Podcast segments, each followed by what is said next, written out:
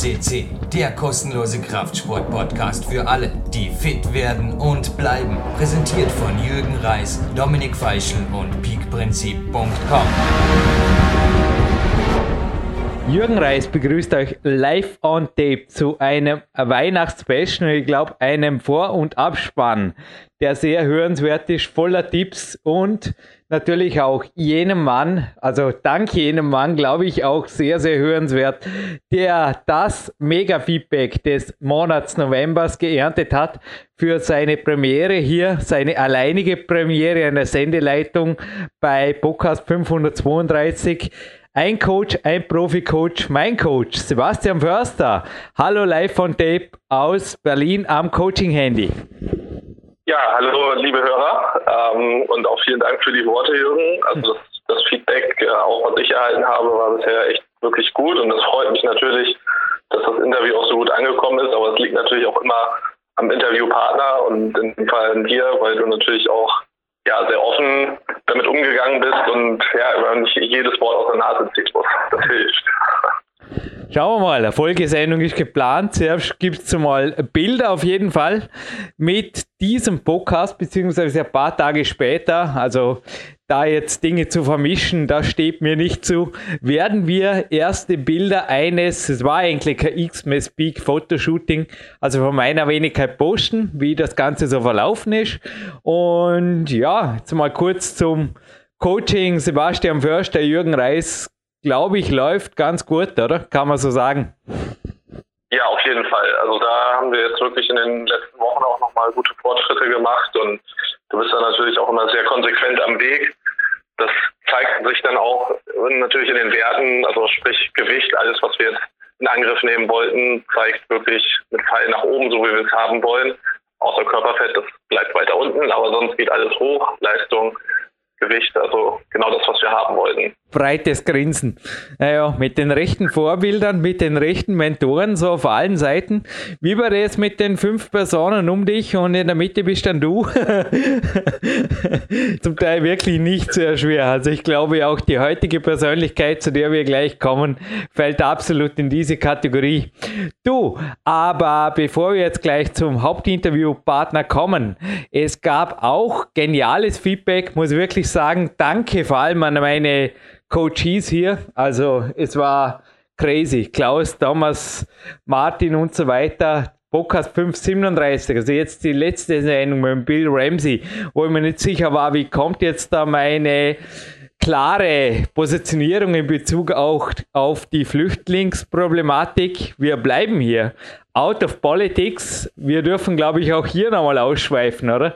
Die Menschlichkeit wurde uns hoch angerechnet. Also Sven Albinus hat mit mir da den Vorabspann moderiert und ich habe nicht erwartet, dass da so ein Feedback kommt von allen Seiten. War crazy. Sogar ein SMS von einer Flüchtlingshilfe aus Wien kam an, also ganz verrückt weil ich glaube, dass das jetzt im Moment einfach ein Thema ist, das jetzt auch alle angeht.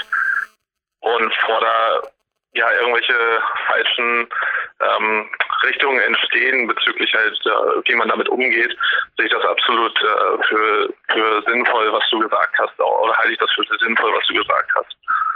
Ja, wenn du erlaubst, darf ich da noch mal ein bisschen ausholen. Also gerade die, wirst du jetzt eben genannt, die falschen Richtungen, die verstehe ich aufgrund dessen, was ich jetzt die letzten Tage zugegeben nicht in der Tageszeitung, sondern einfach in Fachmagazinen lesen durfte, noch viel weniger. Sebastian, 24.000 Menschen sind seit dem Jahr 2000 oder fast 24.000 sind im Mittelmeer ertrunken. Dann gibt es eben äh, die Familien, die teilweise schon, also Teile der Familie südlich der Sahara im Endeffekt verdurstet sind. Ich meine, klar ist einfach, die fliehen nicht, weil sie Langeweile haben, weil sie irgendwie einen Extremsport machen wollen oder was weiß ich. Das ist einfach eine humanitäre Katastrophe, die sich da abspielt. Da geht es um Krieg, da geht es um Folter, da geht es um Hunger. Und also wer wirklich glaubt, dass ein Flüchtling ihm hier die Arbeit streitig macht oder irgendwas, Hey Sebastian, auf deiner Homepage, korrigiere mir, gibt es glaube ich auch ein paar Berichte zum Thema konstant lernen und wachsen. Verflixt einmal, da sollst du irgendwie fragen, was er die letzten 10, 20 oder noch mehr Jahre überhaupt getan hat in Deutschland, Österreich oder einem ersten Weltland, oder? Ich meine, das, das kann ja gar nicht sein. Klar, ich meine, wer die sind motiviert, die sind hochmotiviert, die werden lernen und wachsen. Aber noch einmal, das wird ein Nebeneinander geben und Konkurrenz belebt das Geschäft, hat der Hanno Halbeisen, mein Physiotherapeut, auch gesagt, zu dem ich nachher gehe. Also im Endeffekt alle, habe ich das Gefühl, wo, wo gut sind in ihrem Job, die sehen das einfach als Bereicherung und so do I gerne noch von deiner Seite, was gibt es dazu zu sagen? Weil, nochmal, ich finde das aufgrund der Zahlen, die vorliegen, einfach lächerlich, hier eine oberflächliche äh, Abneigung oder Ablehnung oder was auch immer, da populistische Gedanken zu schwingen. Es ist einfach nur unter aller Menschenwürde. Ja, also generell, ich, ich, ich sage es halt auch nochmal, wir haben ja auch schon mal drüber gesprochen am Podcast, ähm, also flüchten tut da niemand ähm, einfach so. Äh, die haben haben wirklich sehr, sehr große Probleme da drüben und äh, auch gerade was so jetzt Familien und sowas angeht, ich meine, ich sehe selber ja als Familienvater, ähm, wie sehr mir meine Kinder ans Herz äh, gehen und wenn ich da halt ja die Gefahr in irgendeiner Form sehe, dass meine Familie ähm, ja von, von Folter bis zum Tod irgendwie in Bedrohung gerät, würde ich auch alles darum geben, irgendwie wegzukommen. Und ich glaube auch, dass wir da das nicht verwechseln sollten mit irgendwie vielleicht ein paar Einzeltätern, die wirklich mit anderen Hintergründen äh, da hierher kommen. Ähm, ich denke mal, die große, große, große Mehrheit äh, hat wirklich einen triftigen Grund hierher zu kommen und, und nach Europa zu kommen. Da auch jetzt die Ängste zu schüren, von wegen, die nehmen uns all die Arbeit weg. Klar, ich verstehe, dass wir äh, das Flüchtlingsproblem in Anführungszeichen, ähm, also wie wir halt die Leute unterbringen und so weiter, da muss halt schon wahrscheinlich auch mehr geschehen. Ähm, da wird die Politik manchmal so ein bisschen hilflos, ehrlich gesagt, aber nichtsdestotrotz hat nichts damit zu tun, dass man jetzt irgendwie Grenzen dicht macht oder irgendwas, also was da teilweise gefordert wird, was sowieso eigentlich unmöglich ist und was ich auch für Quatsch halte, sondern vielleicht sich auch jeder mal an die eigene Nase fasst und gucken kann, was er tun kann. Und ähm, ja, dann irgendwo ständig irgendwelche andere Sachen so, ähm, wir haben genug Obdachlose hier in Deutschland, wird dann populistisch dargestellt und wieso kümmert sich keiner um die, aber es sind die Leute, die da sowas verbreiten, äh, helfen den Leuten auch nicht. Wenn die auf der Straße sitzen, gehen die Leute nämlich auch nicht hin und äh, geben denen Geld oder bieten denen andersweitig Hilfe an. Und deswegen dieses äh, ja, Feinheilige teilweise, das finde ich, finde ich immer sehr, sehr schwierig und deswegen absolut äh, Flüchtlinge, Flüchtlinge unterstützen und ähm, helfen, obwohl man selber kann, ob nur mit Geld oder mit Zeit. Also das ist mir eigentlich relativ mhm. egal. Du, Deno, it's Christmas. Und ja, es ist irgendwie fast ein Jammer, dass wir nicht weiter sind wie im Jahr 1984. Da gibt es ein YouTube-Video. Ich habe es heute mit der Rosi Winde angeschaut und sie hat wirklich gemeint, verrückt, der Text könnte von heute sein, weil 14 Millionen Leute haben das gesehen. Ja, schaut es an, dann wisst ihr, um was es geht. Für meinen Teil gilt, also ich habe persönlich Flüchtlinge kennengelernt, mehrere inzwischen. In meinen Augen sind es Menschen der Extraklasse. Das sind keine Flüchtlinge, das sind Überlebende, die jetzt einfach alles dran geben, dass sie hier eine neue Heimat finden. Und ein Projekt nennt sich zum Beispiel Refugee Climbing hier in der K1, wo ich mich, so wie es ausschaut, jetzt in Kürze ehrenamtlich selber einbringen werde. Ich habe auch schon einiges gespendet. Was ihr tun könnt, zum Beispiel jetzt bei CC, nicht einmal ganz uneigennützig. Wir werden jeden Spender belohnen. Wir haben beispielsweise das Medizinball-Trainingbuch aus dem Riva Verlag, das Unikat signiert wurde von irre vielen Athleten hier vom Olympiazentrum. Danke. Also man sieht auch hier eine große Solidarität im Sport. Natürlich wenige Ausnahmen gibt es immer, aber die absolute Mehrheit ist einfach, ja, man merkt einfach, da ist eine hohe Akzeptanz da. Und ja. es wird auch noch weitere es gibt keine Preise in dem Gewinnspiel, es gibt einfach Weihnachtsgeschenke für euch. Wie ihr dazu kommt, sage ich gleich. Aber unter anderem gehört auch die Reflections CD von Marc Protze mir auf seiner Homepage dazu. Da sind 18 Songs, 45 Minuten Gesamtspielzeit, brandneu drauf. Er ist Berufsmusiker und eine der ersten CDs geht auch dazu. Dann dachte ich mir, Warum? Das hat beim heutigen Studiogast zu tun, denn da ist er enthalten, eine kleine Trilogie meiner Werke und zwar Peak Time, Power Quest 1 und 2. Kommt dazu, Sebastian wird jetzt lächeln, oder? Das sind genau die drei Bücher, wo primär der heutige Hauptstudiogast drin ist. Genau. Wir werden die Big Days DVD, im Endeffekt jeder Spender, der genannt wird hier in der Sendung, genannt werden will, wird einfach ein Weihnachtsgeschenk bekommen. Ich habe Folgendes beschlossen. Erstens, also es gab bereits ein, zwei Spender. Ich habe gefragt, ob das okay ist. Es waren zugegeben auch Coaches von mir und die haben gesagt, klar, du verlängern, du verlängern. Das sollen einfach noch viel mehr hören. Ich glaube, es haben einfach noch zu wenig gehört. Jetzt mit der Weihnachtssendung kann es niemand mehr überhören. Denke jetzt mal, es ist eine der wichtigsten Sendungen der PowerQuest C Geschichte überhaupt. Ich glaube, eine der besten, kann man glaube ich so sagen, Sebastian, oder? Kommt jetzt einiges. Ja. Ja, da gibt es kein Weghör mehr. Bis 31. Januar fürs Erste ist die Spendenaktion erweitert und es geht nicht um Spenden für PowerQuest Ihr könnt jeder Hilfsorganisation spenden, uns einfach die Bestätigung schicken und wir nennen dann euch, euer Unternehmen, wenn ihr wollt, so den Spendenbetrag oder was mir auch, ja, am liebsten es ist schwer zu sagen. Manche sagen halt, die großen Hilfsorganisationen, die haben ja auch Geld für Verwaltungsapparat und Plakatwände. Ich sage nur, ein Spendenprojekt hat auch einen Verwaltungsapparat, der besteht aus Freunden des Sportarztes, darunter meinem Vater. Und die organisieren das, dass so ein, zweimal im Jahr ein Trupp runterfliegt und vor Ort was macht. Wovon spreche ich? Den Link findet ihr jetzt auf der Facebook-Veröffentlichung. Wir werden ihn unter den Teaser posten. Es geht um ein Krankenhaus in Malawi. Insgesamt sind es fünf Häuser. Und das ist eine der ärmsten Gegenden der Welt. Die Lebenserwartung liegt bei 43 Jahre. Dank unter Anführungszeichen Malaria, Mangelerscheinungen, also sprich Hunger, schätze jetzt einmal heißt es auf gut Deutsch, HIV und Co.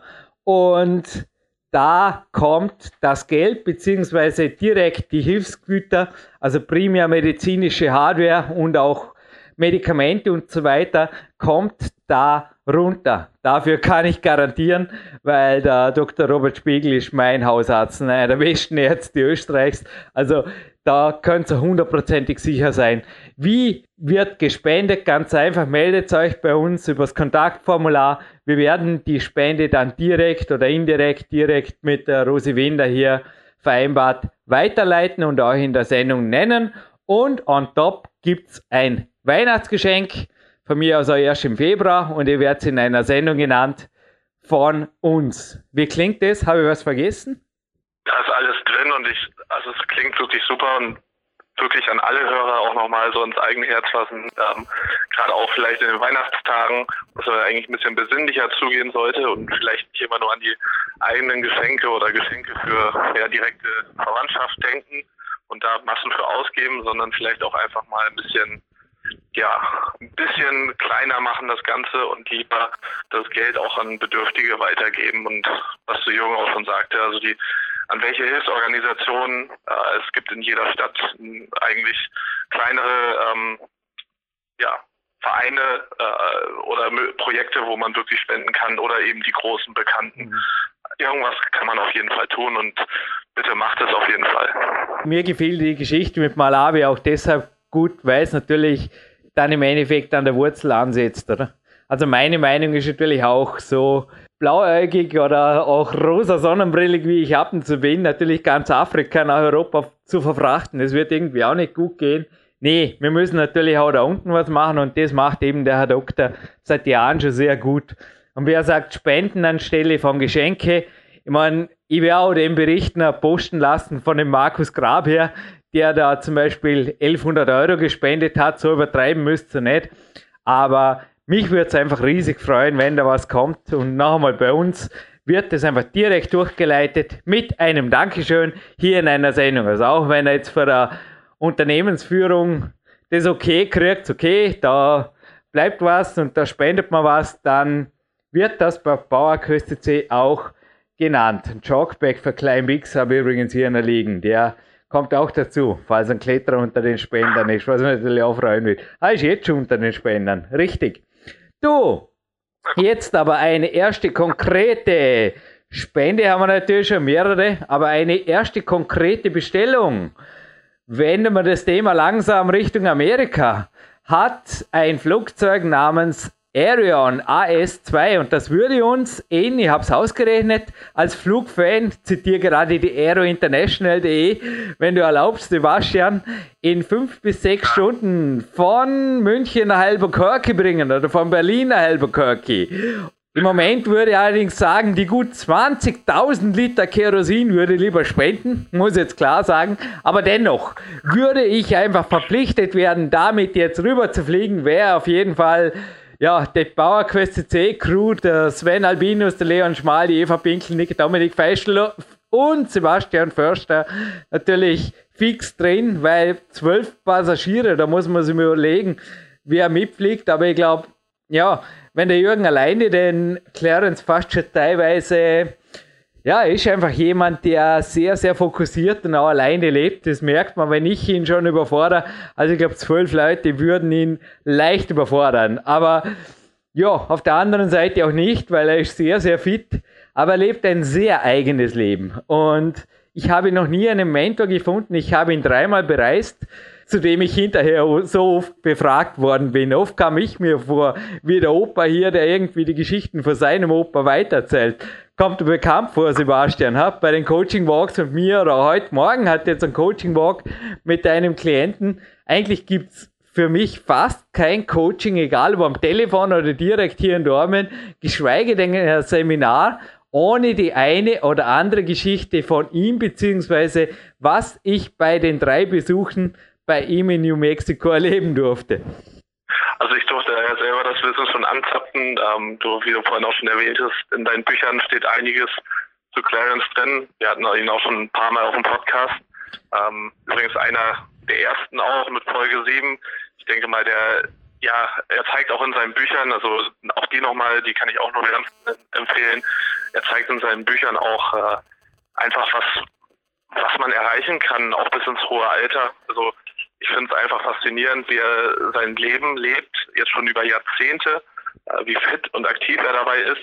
Ja, und das halt auch wirklich als, als Mensch weitergibt. Also da, ich meine, du warst so ein bisschen wirklich in die, äh, in den Genuss sozusagen gekommen, bei ihm dreimal zu sein auch im Trainingslager und ja, was du da auch erlebt hast, mhm. zum Beispiel auch in dem Podcast nachzuhören, ist äh, ja ist wirklich Gold wert und hat ja auch dein Leben ziemlich äh, stark beeinflusst, was man auch so in der ja in, in all deinen Richtungen, die du gegangen bist, sehen kann.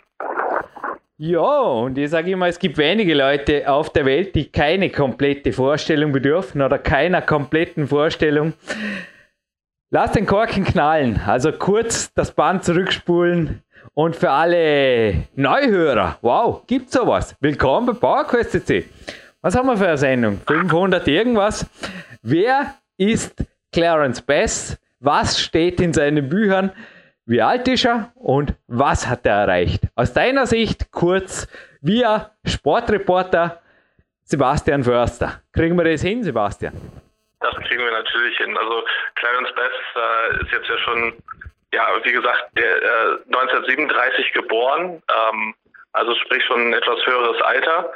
Er hat ja jetzt, ich glaube, insgesamt boah, sind das acht Bücher. Also auf jeden Fall die RIP-Serie mit drei Büchern. Neun oder zehn? Ja, okay, dann ja stimmt. Also Take Charge war jetzt auf jeden Fall das letzte Buch 2013 erschienen. Mhm. Ähm, Great Expectations, was du auch öfters erwähnt hast, auch ein super Buch oder The Lean Advantage 1 und 2. Also er hat wirklich, ähm, ja, er hat Bücher geschrieben ohne Ende, aber auch jedes Mal wirklich mit Inhalt. Also die sind jetzt nicht irgendwie innerhalb von einem Jahr alle nach und nach rausgekommen, sondern das ist sein, sein erstes Buch, das Rip 1, kam halt schon 1980 raus. Also das ist ja schon auch eine Zeit. Also wir haben jetzt 35 Jahre seitdem ins Land sind ins Land vergangen.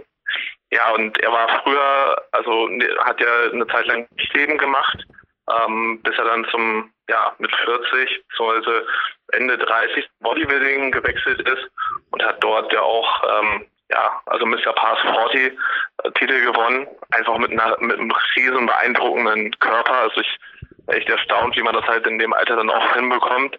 Und das wird, wird ja jetzt auch im Interview erläutert, ja das auch ein bisschen, wie sein Ansatz dazu ist. deswegen also viele spannende Facts gleich auch im Interview mit ihm. Ah, super Foto, das eben nicht mit Bildern von mir vermischen will, hat er uns geschickt. Mit 60, inzwischen ist er 78. Auch dieses Interview, genauso wie der heutige Vorabspann, quasi fast tagesaktuell. Ich würde sagen, Sebastian, wenn du noch was zu ergänzen hast, gerne. Ansonsten starten wir mit einer Spezialversion der amerikanischen Nationalhymne von Mark Protze direkt in den englischen Hauptteil dieses, ja, natürlich wieder einmal Platin-Podcasts. Ja, viel Spaß mit Clarence Bess.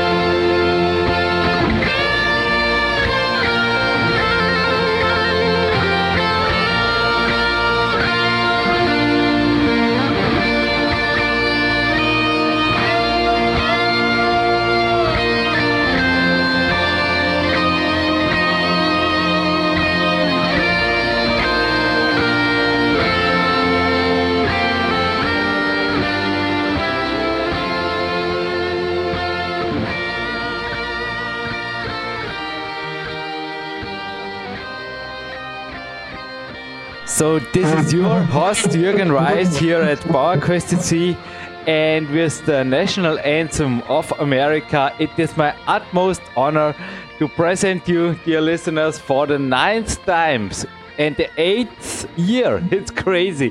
Yeah a part of not only PowerQuest CC but I think fitness lifestyle and bodybuilding history. Clarence Bass hello right on the phone. Thank you Good morning. Good morning for me. Good evening for you. Yeah, it's really, I mean, it's great to speak to you again. How are you? We had you last year here on the Christmas special, and my first question, as I asked last year, which were the major changes in this seventh year of your successful life with sports? Can I call it like this? Sure.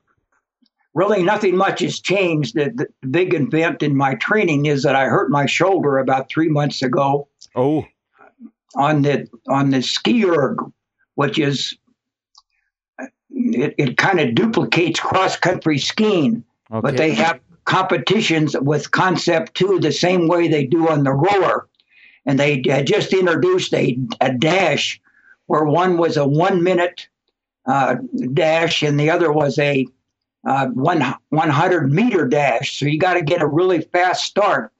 And I got my my body kind of ahead of my of my arm, and and I pulled my shoulder out. Uh, I've had a delicate shoulder for a long time, going back to my Olympic lifting days. Uh, I'm very right-handed, so my left side's not quite as strong as my left side, and I I, I, I hadn't quite locked out on the left side. And then later on, I, I, I detached, uh, partially detached the, the tendon in my bicep tendon. That's been some years ago. Mm-hmm. So that was vulnerable. Uh, man, that thing was really sore for quite a while.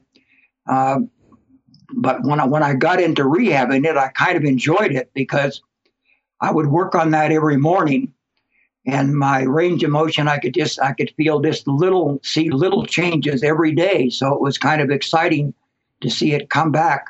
I'm not quite back to full steam but i'm pretty damn close. So i still have a, some weakness but i think i'm going to end up with better range of motion than i had before. So that's kind of exciting mm-hmm.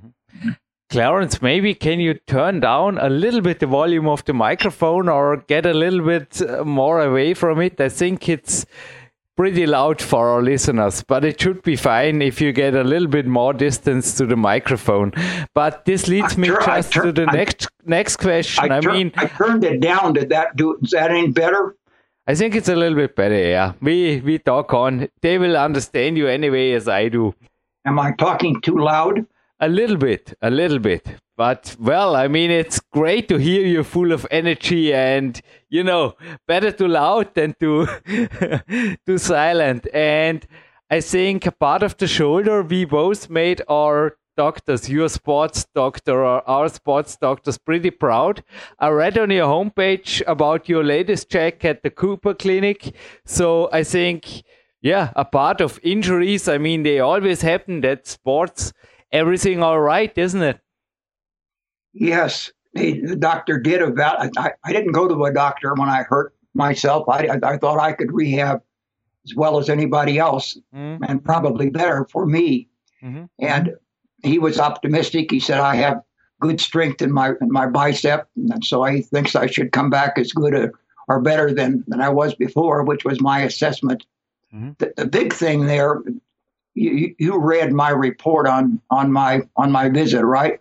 For sure, yeah, yeah, I read everything. Yeah, I have so much paper in front of me. I printed out half your homepage. It's great. Also, the new articles. For sure, yeah, they checked you and also the cholesterols and everything was right. So it seems that you even made some improvement the last year. Yes, the, the exciting thing is that that uh, CTA scan where they can actually visualize the flow of blood in your heart. Mm-hmm. And that mine is is very strong. My arteries are big. Mm-hmm. Uh, they're open. Uh, this this coronary calcium uh, buildup that I've had over a, a, a, quite a number of years, starting back in 2002, has slowed down and almost stopped, which was our our objective. And I think my diet and of course the exercise. I think the addition of the of the, of the sardines mm-hmm. and of the whole milk uh, really put me over the top. But what really started me on, on the way to to beating that calcium buildup was the addition of good fat to my diet, starting out with, with canola and olive oil, and that re- reduced my uh, my cholesterol and cut my triglycerides in half. So that was the beginning. I'd already been doing that for about four years when they found that calcium. So uh, I've always thought I would beat it. My Dr. Jensen thought I would beat it, and now the machine says I I've pretty much done it. Mm-hmm. Yeah, remember this was one of the changes. I visited you three times, Clarence, in 2007, 2008, and then in 2011. And in 2011, you had a little bit more. Yeah, even much more dietary fat in your diet. I think this was really, there's also a very new article on the December site of your homepage about dietary fat. I think, can I say that this is one of the major changes you did in the last decade? Yes, absolutely. In the last decade, it, has been a big change in the nutrition guidelines. Uh, I, I suppose all over the world. The one I'm focusing on is the one from the United States, of course. But going back 35 years, they were telling you that you should get your your your dietary fat fat intake as low as possible, and that's completely changed around because they found out that you do need fat for a number of things. Uh, one of the reason one of the reasons they were saying you should cut down on your fat intake was because it built up the cholesterol and depress the, the good cholesterol in your body. And now it turns out that that the good fat from fish uh, and whole milk actually reduces the the cholesterol and increases the good HDL. Um, and also, one of the reasons for keeping the body fat, uh, not body fat, but dietary fat down, was they thought that would restrict calories because there's fewer calories and there's more calories in, in dietary fat twice as much as there is in, in uh, protein or carbohydrate. But but they they found that when you cut the fat down, particularly if you add refined carbohydrates, that you're inclined to eat more. So it's not it's even though it seems counterintuitive, by by keeping your your dietary fat down low, you're actually working against yourself from the standpoint of keeping your your body fat down and avoiding obesity, which of course is a big problem in the Western world. But one thing you also never avoided was carbohydrates. I get on my desk almost every day some news about the new book in carb cycling and also the, the vegan diet is big here in Europe and I could have all those books for free if I promote them here on PowerQuest which I don't. The only thing I promote here is all of your books. Even so, I think you just said it in the answer before. You rethought some of your writings also when it came to dietary fat. So the updates are on your homepage. But well, they are absolutely the listener should read all of them and also get the DVDs. That's my opinion. But back to you, Clarence. Also, the carbohydrates, I think you cut at them once in how long was it ago? In Ripped 1, when you vote, so in the end of the 70s. And I think this was the first and the last time, wasn't it, for you to get on a ketogenic diet? Yes, I, I learned a very long time ago that cutting carbs is a, is a bad idea. Okay.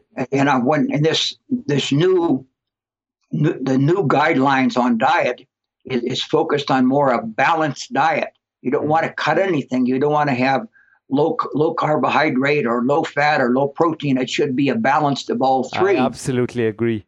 And and, and the carbohydrates are good, but the important thing is to avoid refined carbohydrates. That's the carbohydrates that have the uh, the fiber taken out, and in which you which you digest very quickly, so it makes your blood sugar go up so you don't want that. But if you eat whole grains, uh, fruits, vegetables, uh, getting your carbohydrates from from uh, from whole, minimally processed foods, mm. then that, that's a good thing. Mm. And you, of course, your brain requires glucose, which is sugar, blood sugar, to, to function properly. And that's what I found way back in 1980, and that I wrote about in the book Ripped that if you deprive your brain of uh, of its of its preferred fuel, you can't think. You're tired. You can't move. You're just you're screwed. so it's very important to keep the carbohydrates in your diet, but to focus on the right kind of carbohydrates. The same thing goes with the fat. That you want to, the, the the best fat is from fish, but then nuts and, and vegetable oil is good. You want to avoid fried foods uh, probably not a good idea to eat a lot of red meat. We eat very very little red meat, but you can get your so you get your with the with the fish you're getting protein and the fat, and then you have to add your carbohydrates to that. Yeah, just had myself a really good summer. I gained for my measurings good muscles, about five pound this year, and also you you had a really good five years in your ripped two books where you gained yeah 11 pounds over a time span of five years and i had the feeling that carbs were necessary for me more than i ate before in this phase. What are your thoughts about carbohydrates and muscle gain? Is it possible or do you think yeah, I mean, five years for you to stay on low carb wouldn't be impossible at all, wasn't it? In your 40s, I mean, working as a lawyer would be a little bit strange. Or what are your thoughts about uh, the connection of muscle gain and carbohydrates? Oh, I, th- I think you're absolutely right that you do need the carbohydrates. You need the carbohydrates for your training. You need the carbohydrates for your job. It helps you think um, you just feel better. Everything works better when you have that balanced diet, the balance of carbohydrates, proteins, fats. Mm-hmm. I don't. I think that, that, there's so many diets where they want to tell you to extreme diets to cut way down on protein or cut way down on carbohydrate or cut way down on fat, and that's wrong. It's the balance, and and of course that's the most enjoyable type of diet. Um, where it makes you feel good. It makes everything work well. And if you eat that kind of diet, the balance kind of takes care of itself. You have a balance of the the carbohydrates, the proteins, and the fats because that's that's the way the food comes. You have this the diet based primarily on fruits, vegetables, and whole grains, and then you add your fat and you add your protein. Mm-hmm. And uh, it's a really very satisfying diet, and that's why it helps you to maintain your leanness, a, a healthy leanness. Uh, you send me pictures over the course of the year, and you always look fantastic. I tell people that that you're nothing but muscle and bone, you and of course that, that's that's the ideal for your climbing. That's what you want to be, and uh, you, you got it going, no doubt about it. You are my idol. I will send you the new pictures, and the listeners will see it on Christmas now with this interview. Maybe also you can send me some pictures. I will make a nice gallery. Clarence, but to cover all the macronutrients, what about protein? Some of my coaching clients here send in their blood work, and I say almost everybody, and the doctors tell them the same often they overdo it on protein. It's uh, the blood measuring show it. What are your latest thoughts about the protein intake? Maybe grams per pound of body weight or something like this. What are your numbers? I, I don't ever count grams of carbohydrate or, gra- or grams of anything, but it is true that that you don't want to get you don't want to eat too much too much protein because one of the the blood markers of that is your creatinine. Yeah. And and my creatinine has been uh, kind of on the upper uh, the upper range my whole life. I think it's because of the high protein, but that makes more of a stress on your kidneys. So that, that is important that you don't overdo that. Mm-hmm. But if you come back to the diet the way that, that we've been talking, that has a balance of the, the, the carbohydrate, the fat, fat, and the protein, I think that's going to be all right.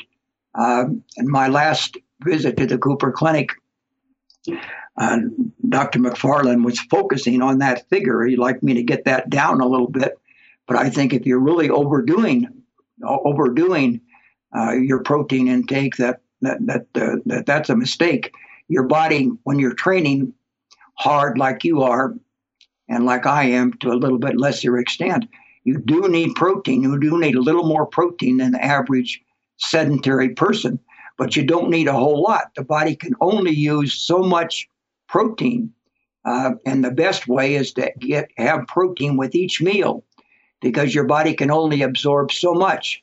So if you get get get a good high quality protein, for me, it's eggs, uh, sardines, and the whole milk, in and also nuts to some extent in my breakfast, and then I'm getting usually yogurt in my in my midday meal, um, and then my, with my evening meal, um, it might be some kind of uh, fish or it might be more uh, chicken. Anyway, I'm getting, I'm, I'm spreading the, the, the, protein intake over the course of the day. Uh, I think it's also very important to spread your calories over the over the course of the day. My my biggest meal is is breakfast. I think that's very important but I have a substantial lunch and a substantial dinner, and I also have a bedtime snack. So spreading things out it allows your body to make make best possible use of of all of the macronutrients, including the protein.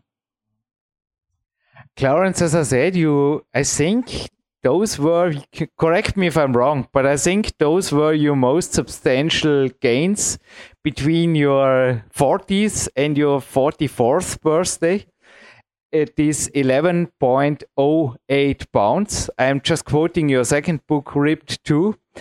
What about your 50s? Klaus, coaching client from Germany, was writing in. I was asking some of my friends and clients for questions, if you allow. And Clarence here's in the beginning of his 50s. Which recommendation do you have for an yeah a normal man, I think, with normal genetics in the beginning of his 50s, when his wish is really to put on a, substantial amount of muscles. Well, I think that's really important, and it's it's more important as you get older, uh, because when you're at about forty, your fast twitch muscle fibers—that's the the strength fibers start to go down if you're not if you're not training regularly. So the strength training becomes more important as you get older. And, and most people do it just the reverse. They think, well, as I get older, I got to be more careful and, and, and kind of back off on what I'm doing. I think that's wrong. Your your your slow twitch fibers, the mitochondria fibers, uh, the endurance fibers, they pretty much stay up no matter what you're doing. But it's the it's the fast fibers that go down. So it's very important that you that you do high intensity exercise to, to you have to activate the fibers. Your, your your muscle fibers your body only responds to the demands you make. Your body is conserving its strength at all times for survival and going back to ancient times. So you have to stimulate you have to use those fibers. If you don't use them they go away so the, the strength training is is very important if it's somebody like you're talking about that has not trained, um, they're, they're going to be able to add substantial muscle mass. If it's somebody like me that's trained their whole life, um, it's going to be harder to add. It, it's probably uh, is possible, but my and you may have seen on our website we have pictures. We have pictures of me from 15 now through 78. It's incredible some of my best photos were when I was age 60. I was a little bit lighter than the period that you're talking about. Yeah. Um, so I, I, I, didn't try to lose muscle mass, but I probably did lose a little. But I think I looked fantastic there at 60. I, I didn't realize how how good I looked. But we went back. We recently posted an article called uh, "Waterlogged in Atlanta," and I showed pictures of, of me that showed the effect of sodium, which makes your body retain water. Um, and there's pictures of me there uh, when I was around 40, and the difference that your hydration makes and how muscular you look. And then there's another series of pictures at 60, and I think I look just as good uh, at 60, but I'm probably a little uh, little bit lower in the muscle, but you look at it, you can't tell that. I'm a little bit lighter still now, but not much. Yeah, I just can say I think we both stopped this special photo preparation things we also wrote in both of our books, Clarence. Also, you, as I do, make normally now pictures, yeah, for years, just on a normal training day.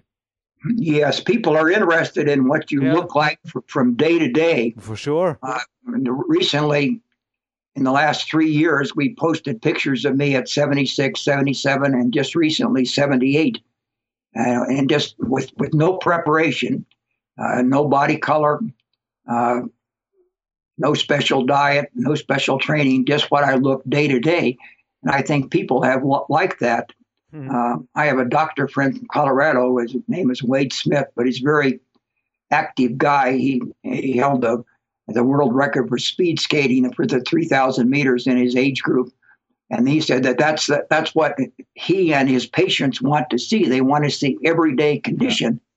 So then we've uh, been very uh, judicious about taking pictures, and recently we are we have we had a, just a, a, pile of pictures. A lot of them were in transparency, so we have had scanned them into the computer, and and you see, you're seeing more and more of those on our website. We just feel so lucky to have those, and uh, we've got a ton of them, and they're they're really really good. Send us over some. I will share it with the listener on our Facebook page, Clarence. But uh, let's come back to the topic we just discussed. I mean, when it comes to weight training over 40, over 50, over 60, what are your rough recommendations? How many workouts a week? How many sets? How many? I mean, give us some numbers if you have some rough guidelines, maybe also for advanced trainees like the coachee I just spoke about.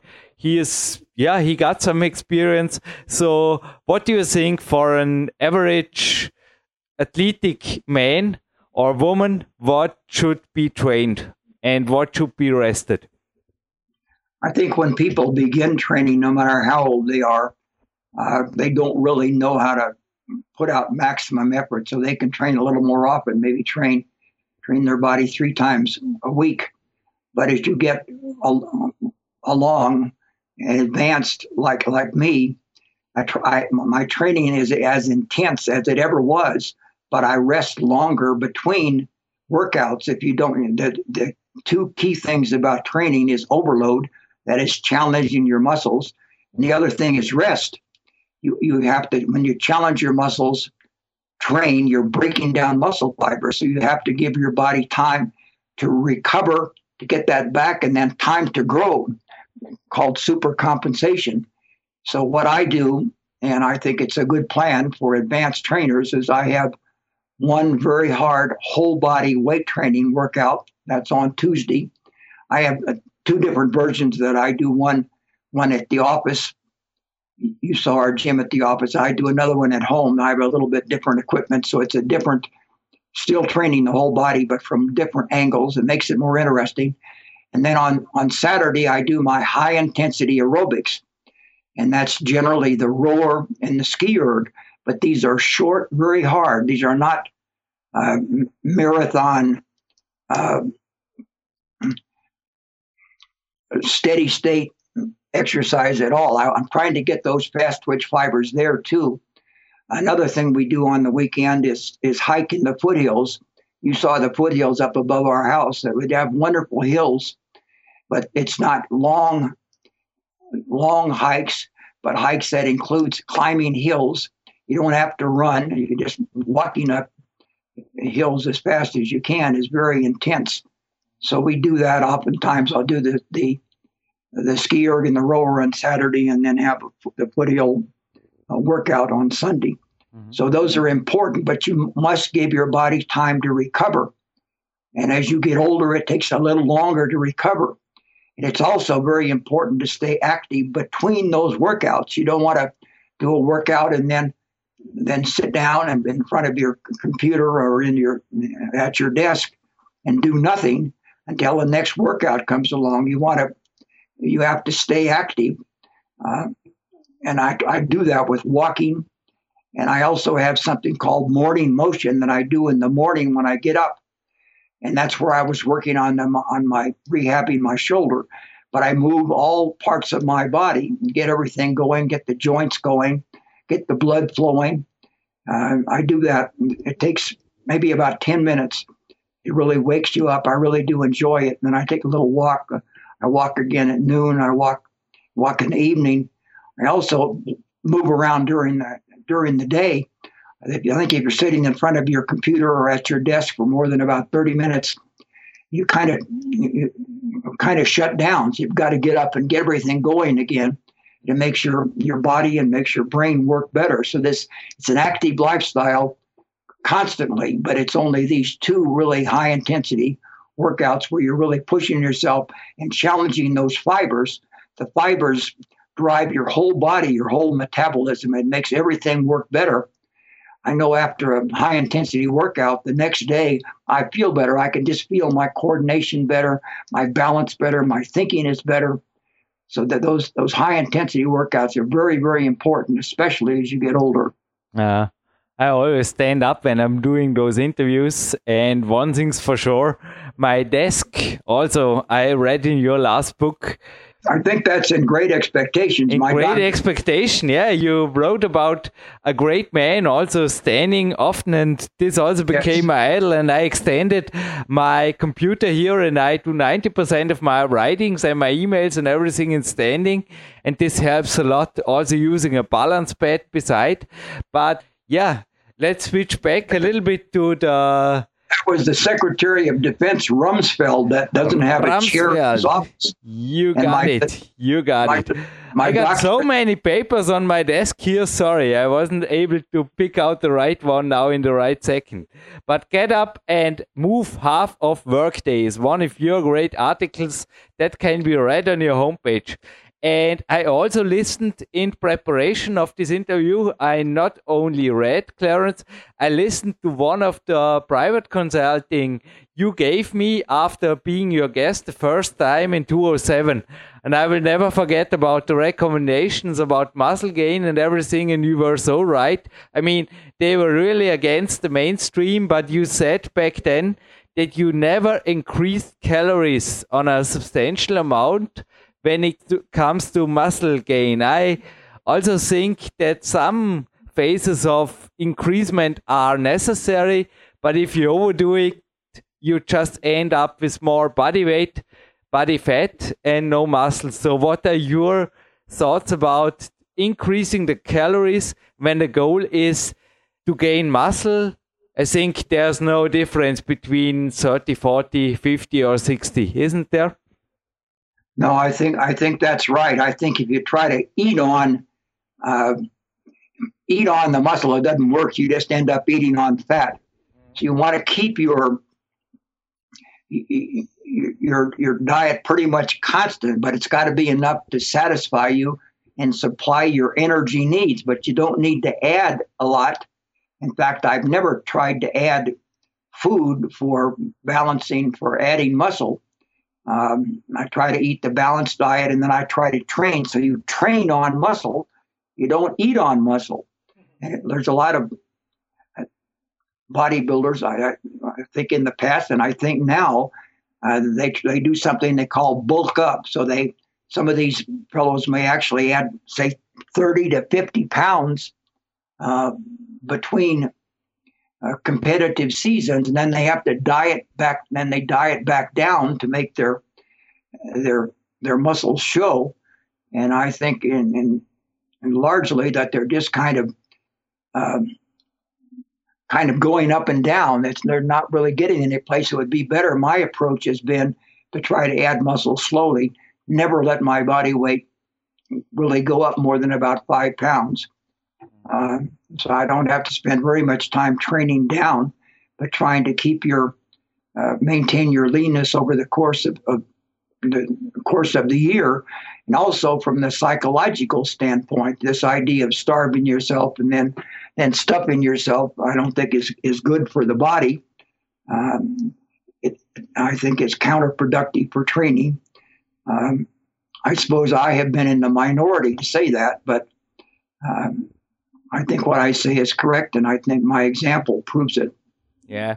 And I think what we both have in common, I mean, you put me on your scale every time I visited you three times, always 5%, like you were three visits in a row. So I think your body fat is also always on the same keen level, isn't it? Yes, that's right. I weigh myself every every Saturday, uh, and it's interesting. Your, my my body fat goes down, my muscle goes up if I weigh again at noon, and that's because I'm more hydrated, and, and the machine records water muscle is about 70% water. So it's a Tanita scale. Um, that's how it works. It's, it's measuring the uh, uh, an electrical current that's passing through your body, and it passes more quickly through the part with the water, the muscle, than it does with the fat. So that's how it's determining what your body fat in, in your your body uh, your muscle is and there's no real change. It's just the hydration from from morning to noon. But I I, I, I generally weigh again at noon because I like to have the have the body fat lower and the muscle higher, and, and, I'm comparing it week to week. Uh, but it's important to understand the importance of the hydration in terms of that measurement, so you'll understand what's happening. You're not gaining muscle from breakfast and, until until lunch, it, nothing really changed except your hydration. It's a normal cycle that your body goes through every day. Mm. Yeah, very important information. When you were here, you, you we got you were getting some of the lowest readings ever on that scale. So course, I just have to look at you to know that you're that you're about as lean as a man can be. Yeah, but scale just proved it a little more. I learned from the best. I learned from Clarence Bass. it's easy. I mean, I read your books a decade before, and yeah, I can say it once again. You can find the books on Amazon, also on the Clarence Bass homepage. And if you buy it on the Clarence Bass homepage, Clarence, I think it's right. You can even get them with a signature in them. That's right. That's the advantage of ordering directly from us. We'll autograph the book. Mm-hmm. For a lot of people, particularly if they're in Europe or Canada, Uh, it may be easier to get it on Amazon. It's a little bit quicker, but we'll send the book wherever you are if you you like to have it autographed. Mm-hmm. And, and a lot of people they are interested in that. They're willing to pay a little bit more in shipping to get the autograph, and we're more than happy to accommodate them. But back to you and back maybe really to the muscle topic because this is really for me one thing that separates you from the rest of yeah, I, I call them mature fitness guys because to get lean or get ultra lean in 70s, 80s, I mean, a lot of marathon runners show that this is possible, but you even gain a little bit of muscle in over 70 this is as i saw it when it was the third time you guessed it was incredible. I mean what are your because you said it at the beginning i also think to stay injury free is more and more important with every year i mean what are your best and also safest exercises to yeah to even put on maybe muscles for legs and for the upper body. What are your core exercises you do when you are lifting the weights? Well, I, I prefer compound exercises or multi-joint exercises, not isolation exercises, and that's also that's important when I'm training my whole body. But it's the training the big muscles of the lower back, the hip, the, the quads, um, and, and that's prime. I the exercise I do there is primarily the leg press. Um, I have stenosis in my lower back, so I don't want to compress the muscles in my low back. Uh, but the, the leg press trains those muscles very effectively. I also have another exercise, and you'll see you can see pictures of it in my book Great Expectations, and also on our website on the article about my hip replacement. But it's called the glute ham developer. So it's a it's it's a hyperextension machine, and, so you, if, if you if you keep your back straight and go down and up, you're working your back and your rear end, your your hips. But if you if you pull yourself on up with your with your with your with your hamstrings, you're working your hamstrings. So I, I that's the exercise that I include when I work out at home and I, I, I use a weight uh, that I hold when I'm doing that, uh, and and you can get your uh, get those core muscles very effectively with, with that exercise. Uh, also, I do uh, a, a, bicycle with the push pull arm action, which called the Airdyne, and in the course of that workout, I I I do I do a segment where I'm just doing the legs so I'm putting my hands under the seat to hold myself, and then I'm pedaling just as hard as I can. And that gets the legs very effectively too, particularly the quads. Um, and I also have a segment where I'm doing just the arms, the push pull without the help of the legs. So I'm getting some some fast twitch fiber work there. On, those that's on my on my endurance day. And then for the upper body and exercises like the bench press, the the incline in, dumb, inclined dumbbell press uh, for the chest, for the upper back pull downs, rows. I'm not doing any deadlift. The, the, my this the glute ham machine is the main way that I'm doing my lower back, and I do calf raises, uh, the press for the shoulders. It's very simple. It's just the basic exercises that, if you understand what muscle does what, mm. uh, those those exercises cover the whole body. From the standpoint of staying motivated, I think it's important to change and do little different variations. So a lot of different things you can do. Uh, in this recent months where I'm trying to rehab my shoulder, where it's been difficult to, to train my chest and also my shoulders to some extent. I've done a lot of different exercises. I've had a good time doing many, many different pulling exercises. I've been doing a, a one arm pulley row uh, I've been doing push ups uh, with my feet elevated, uh, doing a lot more dumbbell stuff. And I, I really have had a good time. So it's important to, to stay motivated and do things that interest you. If you get tired of doing an exercise, you know, stop doing it, change change to another exercise that works the same the same body part. Uh, you, motivation is everything. If you, if you don't stay motivated, you're not going to be able to do anything. So you want to do your training in a way that you enjoy. And I always, as we've talked about before, I always try to improve.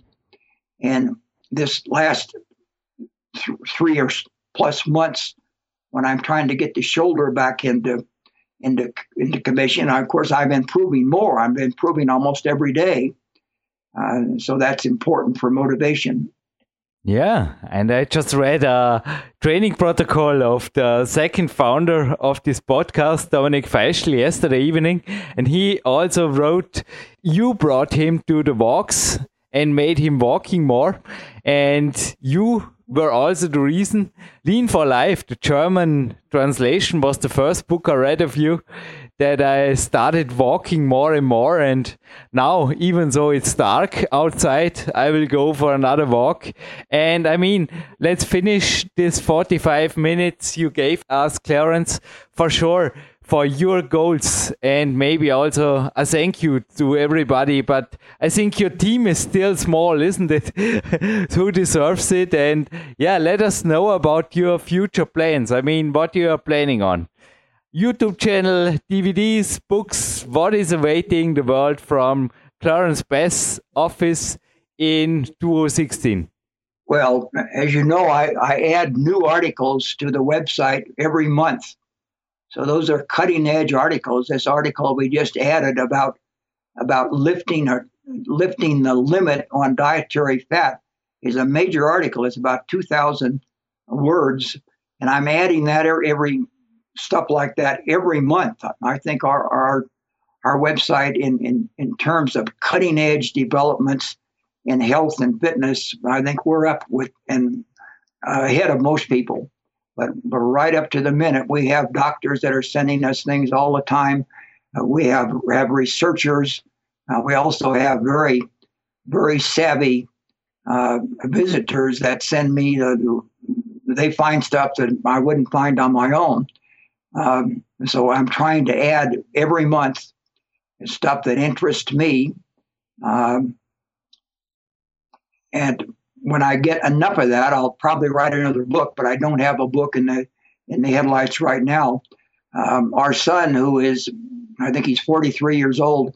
We were talking yesterday, uh, this last month at the time of my birthday. He asked me what my goal was. That kind of surprised me that he would ask me the goal and I said, my goal is to keep doing what I'm doing and do it better than I've ever done before in the coming year. So that's that's basically my goal to keep doing what I'm doing and, and do it better and better and not think about going down. I want to think about going up. Sounds incredible. And uh, Clarence, a very last question. What I also think is important with the years to improve the recovery. So let's use the time about some thoughts about, I mean, sleep, naps. I just was in the sauna. It's also shown in this Trainingzeit millionaire movie. I always call it this way. You know, there's a movie, Fitness Model Meets Climber, where you can see the sauna. And are you using any facilities like this? I mean, to improve recovery, I think it's really also important, isn't it? Well, recovery is certainly important. I don't have any experience with the sauna. You'd know more about that than I do. My thought is that the sauna would be would be draining, would be be counterproductive. But I have no experience. I don't do that. I, the main thing is to keep active. Mm. This this activity between workouts, the walking and everything, it it, it speeds recovery. Um, and I I've been saying that for a very long time because it stimulates the, the blood circulation. So that means you're it's helping your body take away the fatigue products and bring the building products. And I think that the walking, um, and I walk at night too. I walked last night. It's freezing here at night, probably not as cold as it is in Austria, but it's cold for us down in the 20s. And uh, I do my walk, and if there's a blizzard out there, maybe I don't, but there's only a few times during the course of the year that I don't do my walks. Carol also does her walks that she may do the evening walk in the house.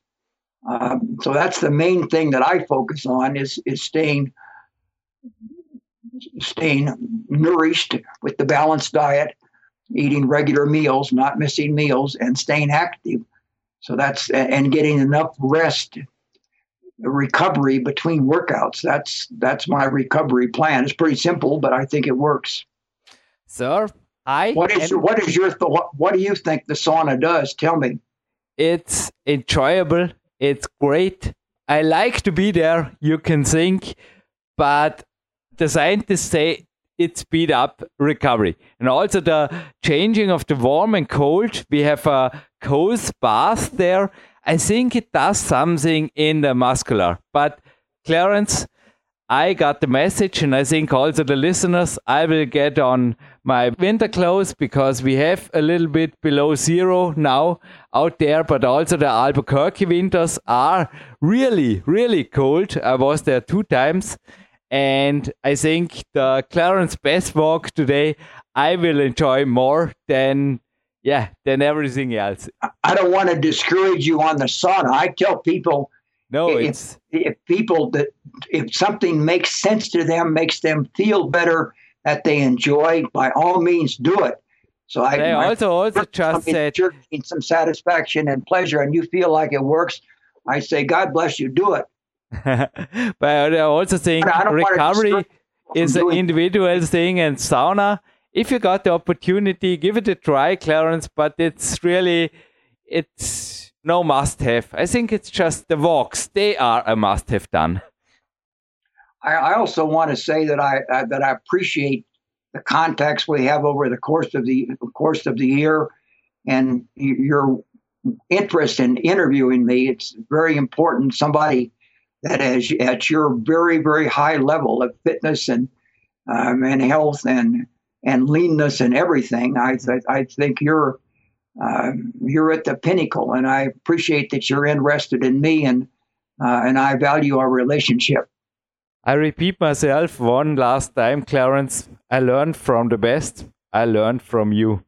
Thank you for every minute you gave to the listeners, and I think, yeah, also this Christmas will be a really special one because of you. Thank you, Clarence, and all the best. Also, also the best wishes to Carol. Thank you. Thank you. Happy New Year to all of your listeners. Zurück im Abspann. Jürgen Reis begrüßt euch wieder und richtig, der Donald Rumsfeld war. Er liegt inzwischen vor mir, beziehungsweise ist Wikipedia, er steht vor mir. Er lebt ja immer noch, Gott sei Dank. Wie er gearbeitet hat, die ist recht faszinierend mit dem Städtischen. Das war nur eine der Perlen aus diesem Interview. Was hat dir am meisten gefallen? Ja, also das gerade auch mit dem Städtisch, also ist ja im Moment auch wieder ganz stark im Kommen. Ich meine, du hast das nun jetzt auch über Jahre propagiert. Jo. Äh, also ich ich persönlich kann es auch nur absolut unterstützen. Ich mache selber viel und da wer jetzt immer dann gleich auch einen teuren Schreibtisch denkt, klar, also äh, kann, kann man sich da natürlich schöne Modelle aussuchen, aber ich merke es halt selber, dadurch, dass ich auch zwischendurch im Hin- und Herreisen bin, es tut auch mal einfach nur ein Bügelbrett, also nicht immer so kompliziert denken und man kann auch mal eben seinen Laptop auf den Tisch stellen und äh, was das Ganze halt auch macht und das, das beschreibt Clarence Fass ja in dem Interview super, ist halt diese Aktivität auch zwischen den Einheiten. Also er trainiert in Anführungszeichen ja nur noch zweimal pro Woche intensiv. Ähm, aber er ist halt zwischen den Einheiten und den anderen Tagen nicht einfach inaktiv, so wie es halt viele machen, sondern äh, was, was er sagte, halt arbeiten stehen äh, oder stehen arbeiten, Entschuldigung. Und natürlich seine Walks zwischendurch. Und das macht halt viel, sehr, sehr, sehr viel aus, auch gerade im Hinblick auf den Lean Advantage. Also ständig in Bewegung zu sein. Es war schon mal meinem ersten Besuch zu beobachten. Am ersten Vormittag kann ich mich erinnern, da kam er öfters aus dem oberen Stock mit einem Buch runter und reichte mir das Buch, ging die Stiege wieder rauf mit einem Lächeln und das eine Mal hat er gesagt, Bewegung hält dich fit, das andere Mal verbrennt schon wieder einen Haufen Kalorien oder das dritte Mal, ja, drum bleibe ich lean. Und ich glaube, viele verstehen den Lifestyle von Clarence Best nicht. Er hat meines Wissens kein Smartphone, immer noch nicht. Er hat zwar jetzt eine Skype-Verbindung neuerdings, aber er hat immer noch sein Festnetztelefon, vielleicht nicht einmal mehr das. Und er verbringt maximal, maximal eine Stunde pro Tag vor dem PC. Der Rest der Zeit ist er wirklich auch in der Küche es ist relativ unbequem überall im Clarence, ähnlich wie es bei mir ist. Kommt dir bekannt vor, gell? Bei mir gibt es auch einen Stehtisch, ja. hat ein Besprechungszimmer und ja, die Coaches bei mir sind oft auch überrascht, speziell beim ersten Besuch beim Trainingslager, wie viel bei mir gewagt wird. Oder im besten Fall kriegt man ein Fahrrad geliehen, weil Auto hat er irgendwie keins, der Jürgen Reis. der Clarence hat schon ein Auto, aber das nimmt er ein bis zweimal pro Woche. Ja, wenn überhaupt, oft einmal pro Woche einkaufen, der Rest, oder halt und einmal pro Woche, ja richtig, ins RIP Headquarter runterfahren, nach Helberkirk trainieren, aber das war es normalerweise. Der Rest der Zeit verbringt er einfach primär wirklich in Bewegung. Und bezüglich Städtisch, ja klar, ich habe natürlich hier die Nobel-Version dank eines Paterno Büro Welt Sponsors. Aber das mit dem Bügeltisch hat mir eben sehr gut gefallen. Und Sebastian, wenn du erlaubst, ich habe lange danach gesucht, denn der Grund, wieso ich viel mehr am Städtisch arbeiten kann seit ein paar Monaten, ist nicht nur der neue PC, den ich dank Andy Winder hier und natürlich meiner Coaches beziehungsweise deren ja, Coaching-Honorare einfach einrichten durfte, ist einer von drei PCs beziehungsweise Server, die hier nebst Festplatten neu ersetzt wurden. Also PowerQuest wurde auf jeden Fall zukunftsfit gemacht. Auch internetmäßig haben wir wesentlich schnellere Serveranbindung. Und ich habe lange danach gesucht. Ich habe es endlich gefunden. Und zwar Simple Syn, also S-I-M-P-L-E, S-U-N nennt sich eine Software, die das Outlook synchronisieren kann zwischen verschiedenen Versionen, verschiedenen PCs und auch übers Internet. Und ihr könnt es vorstellen, no excuses. Da muss man nicht mehr hinsitzen, um E-Mails zu schreiben, zu beantworten oder schneller mal einen Kalendereintrag zu machen. Also ich fand diese Software, die hat mir eine Stunde mehr stetisch PC-Arbeit am Tag, beziehungsweise so lange bin ich nicht davor. Ich arbeite oft eigentlich im Vorbeigehen hat es mir auf jeden Fall beschert. Sagen wir so, 50% mehr Möglichkeiten am Städtisch PC. Ist also wirklich eine tolle Software und auch hat auch in der CT irgendeinen Preis-Leistungstest gewonnen. Also für das, was sie kann, ist es also auch nur ein Symbolbetrag, ähnlich wie die Bücher von Clarence Best, überhaupt alle Bücher sind für mich eigentlich nur, ist ja schon du auf deiner Homepage schon mal schön geschrieben, auf der kraft- und athletik.de, ist im Endeffekt geht es eigentlich immer nur um Symbolbeträge. Schließlich habe ich da Wissen oder im Fall für Softwareentwicklerarbeit über mehrere Jahre dahinter. Genau, also das sind äh, eben auch so kleine, das sind ja Investitionen kann man schon fast gar nicht sagen. Da steckt ja. halt so viel drin. Ich denke mal auch, also was ich noch mit ansprechen wollte, vor allen Dingen jetzt gerade, weil wir es ja auch als Xmas, Xmas Special haben, äh, über die Weihnachtstage, was Clarence was im Interview erwähnte, die Biking-Phasen, äh, Muskelaufbau. Da nutzen ja viele gerade jetzt auch die Zeit, äh, den Winter dazu, äh, Essen ohne Ende zu schaufeln. Ich fand das nochmal sehr wichtig, äh, auch zu betonen, dass gerade gerade jetzt auch in der Phase es nicht heißt, irgendwie ja zu sündigen ohne Ende oder wie man es auch nennen will und äh, die ganzen Weihnachtsplätzchen mitzunehmen, sondern es ist am einfachsten und am besten und am gesündesten für den Körper durchgängig ja, lean und fit zu sein. Ähm, man mal zwischendurch Ausnahmen vielleicht in der Weihnachtszeit drin hat, bestimmt nicht so schlimm, aber es sollte jetzt nicht irgendwie über Wochen gehen und ja, dieses, das dann auch irgendwie als Biking zu verkaufen, Masse aufzubauen, das finde ich immer, äh, ja, einen sehr äh, komischen Ansatz. Ja, für mich geht es jetzt anschließend auch noch über den Physiotherapeuten, den Hanno Halbeisen ins Magic Fit in die Sauna und davor ein Propriozeptivtraining und ich treffe da des Öfteren in letzter Zeit einen Profi-Coach, den Devery, und er hat letztens auch die richtige Aussage getroffen, Weight is not power. Und ich glaube, das könnte für dir sein, ha? ja, das könnte wirklich von mir sein. Und gerade wenn jetzt, da ich jetzt viel mit äh, Athleten zusammenarbeite, ist es eben besonders wichtig, gerade oder auch am Boxen, wo es Gewichtsklassen gibt. Ähm, da wird äh, mit irgendwelchen Fettmassen, die zusätzlich draufkommen, äh, hat man ganz schön viel Ärger. Mhm. Und was du gerade auch erwähnt hast, also Sauna, Stichpunkt Sauna, da hattet ihr ja auch kurz drüber gesprochen, ähm, wo Clarence äh, was so ein bisschen äh, überrascht wirkte, beziehungsweise selber jetzt auch nicht so viel Erfahrung anscheinend damit gemacht hat. Ja, wir hatten ja, also ich war ja selber bei den Trainingslagern häufig bei dir auch in der Sauna, äh, ja eigentlich fast jedes Mal, soweit ich mich erinnern kann. Ähm, auch in der Infrarotsauna, die man im Fitnessmodel Meets Climber sehr schön sehen kann. Ähm, Sauna an sich für die Regeneration, also wir haben ja nochmal auch drüber gesprochen, einfach ein super Mittel, ähm, auch gerade jetzt in der kalten Winterzeit.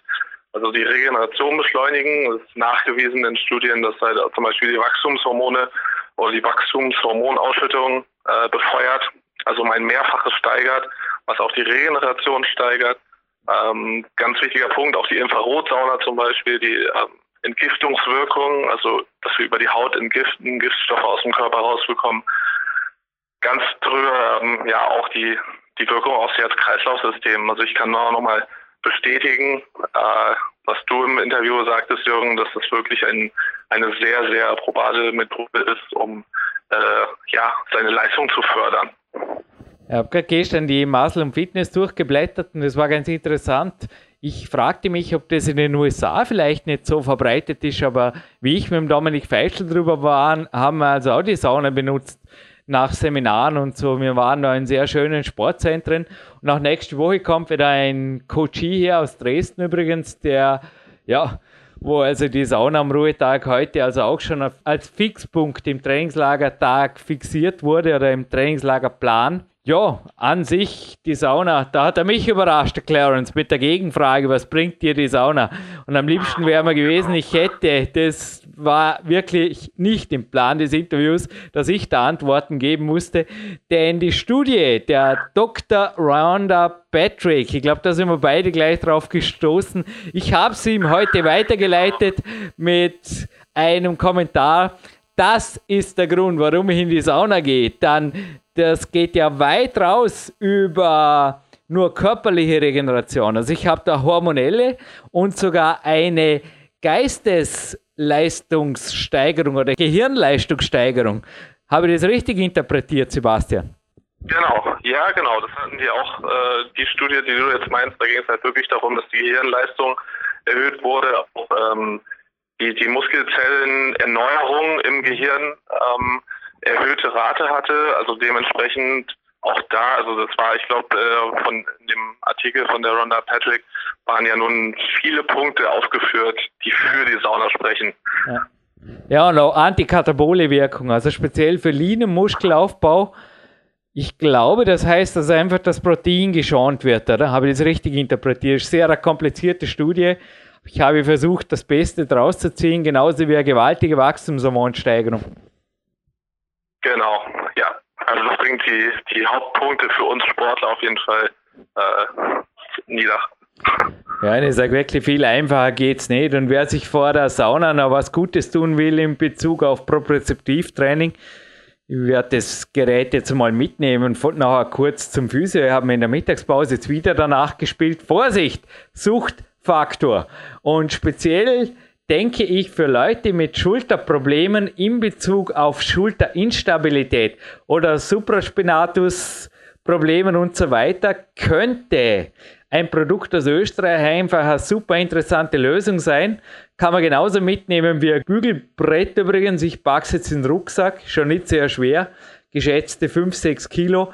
MFD, also Martha Friedrich Theodor Core Disc nennt sich das. Habe ich mir selber zu Weihnachten gegönnt und wirklich eine Mordsgaude gehabt die letzten drei Tage. Und also speziell die Rücklingsübung, also wenn man sie rücklings auf den Stab stützt, ihr findet ja YouTube-Videos und so weiter, genauso wie für Clarence Best übrigens, aber zurück zu der MFD-Geschichte, das sind echt total schwere Stabübungen, die aber genau auf das Antagonistensystem im Endeffekt der Bankdrückproblematik-Geschichte und so weiter abspielen, glaube ich, oder abzielen. Okay, das klingt interessant. Kleiner Tipp noch, weil Schulterverletzung ja auch ein Thema war.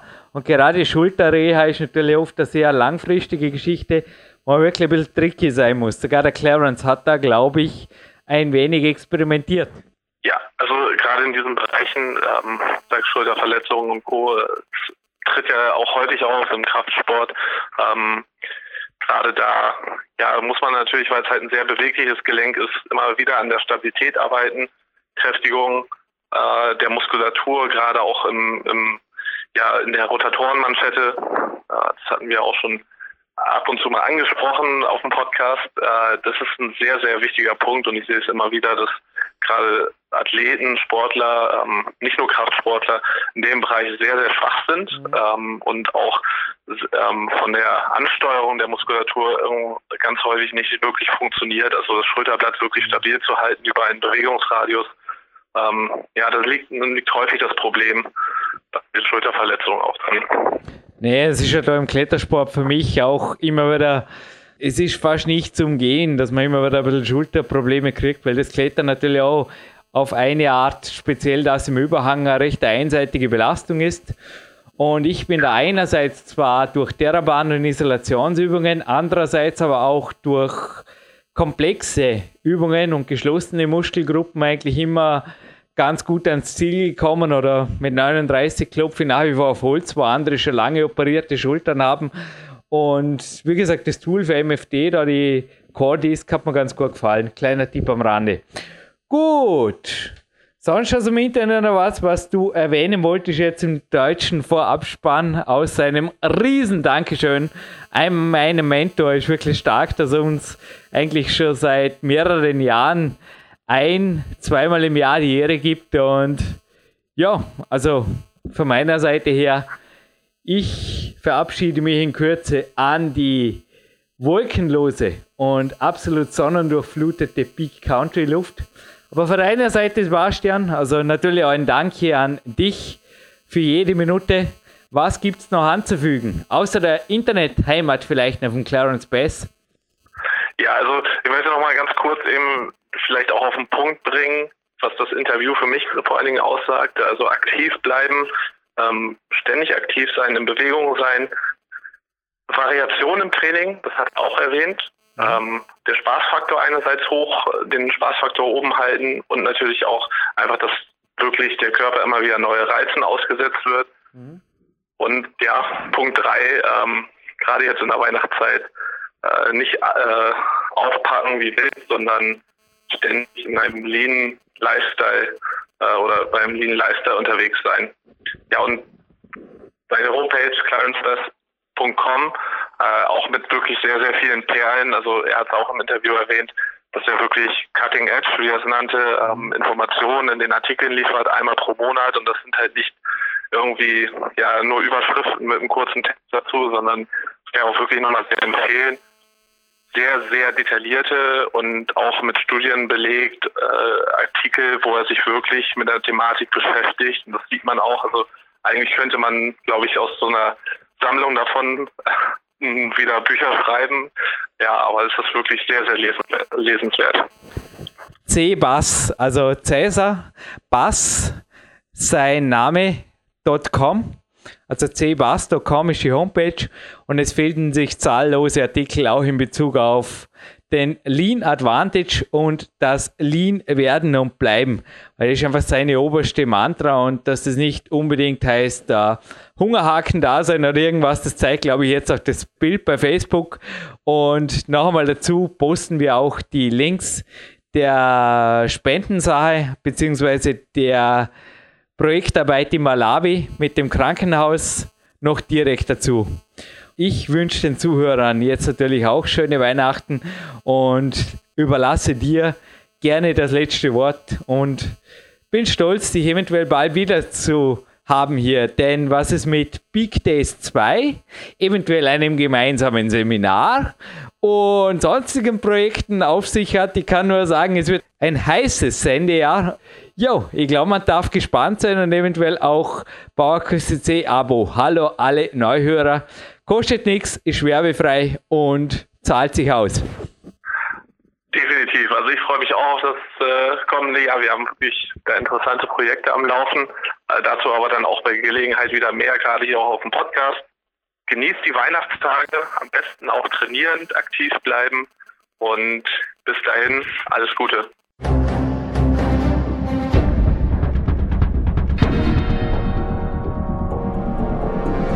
Alle Fitness-Bestseller der Peak-Trilogie, kostenlose Newsberichte und weitere Podcasts von PowerQuest CC sowie Trainingssoftware, Supplemente und Trainingsausrüstung, Personal Coachings, Seminare, Workshops und mehr. Jetzt direkt im Internet auf www.peakprinzip.com oder www.jürgenreis.com.